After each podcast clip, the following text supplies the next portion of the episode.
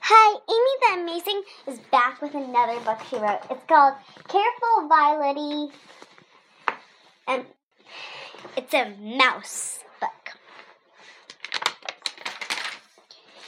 Do you know, do you wonder about carefulness? Violet, Violet d- doesn't be careful at all sometimes. My story is about Violet Teens, I Violety's bad habit. Her siblings and Genevieve, and Genevieve, her friend, tried to help her. It works a little, but soon Violety finds herself in really in trouble with a snake. Read on and find out Violety's fabulous adventure. Careful, Violety, you're almost jumping on my spelling notebook, cried cried Violety's brother, Ocean Blue. Sorry, Violety, stop! Violety this and Vi- and Violety that. Violety is never careful. Their mother, Madame Oliviana was worried, as usual. One one time Genevieve came over to play and and Violety was so excited she tripped over her feet and for six months she had to have her arm in a sling and cast. She is just too clumsy. Mice call her Clumsy Kelsey because her last name is Kelsey. Violety Kelsey. Blackie and Blackie Indigo Indigo Girl, her sister, and Blackie, and Ocean Blue plan a sheet while Genevieve soothes Violety down, thinking. Finally, Blackie said, We could help Violety to be less clumsy. So they did. It turned out to be a very good idea. Now Violety was less clumsy and less getting bumped or bruised. But when it was park day for Mouserin school, for but when it was park day for Lord Mouserin's school, when Violety rushed to the park, she saw something purple in the yellow flowers. How pretty, she thought. Suddenly, it slithered away. A snake, Violety thought. She knew that snakes were very dangerous. But she was so curious, she just wanted to see the snake so much. So she followed the snake quietly through town. But she walked on a leaf suddenly. Crunch! The snake drew back and hissed.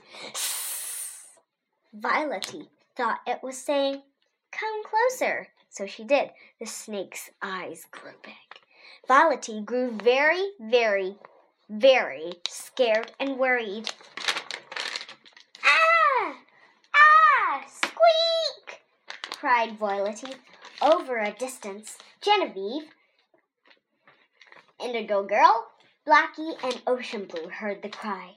They rushed to follow the echo. When they found Violety only five inches from a snake, they grew worried and scared too. Clearly, none of them had faced a snake except Genevieve, and it was a toy snake before. And it was a toy snake.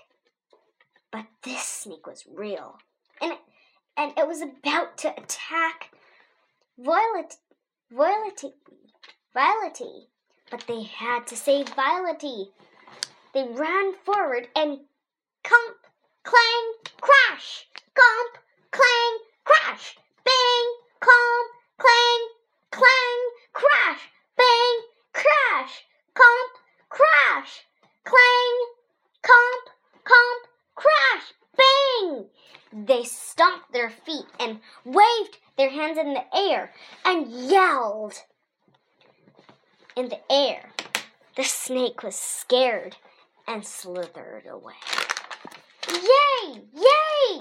They all cheered. Yay! Yay! And from that on, Violet tried to hide her, hide her special curiosity. The end. There. Okay.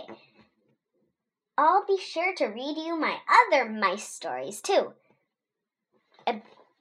The book one, The Tree Pretty cool Eyes.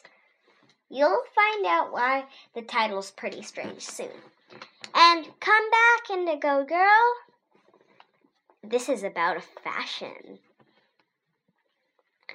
Hello, I'm Blackie. Read about Blackie's secrets and Blackie's favorites. Ocean Blue, a good name? Okay, Baby Ocean Blue's here. I don't like his name, but maybe we should name him that. And special edition. Drum roll, please. My Mouse Planner by Amy Wrench. Me!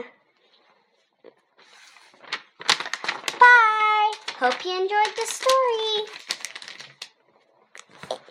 Amy the Amazing is going to do some homework. Bye!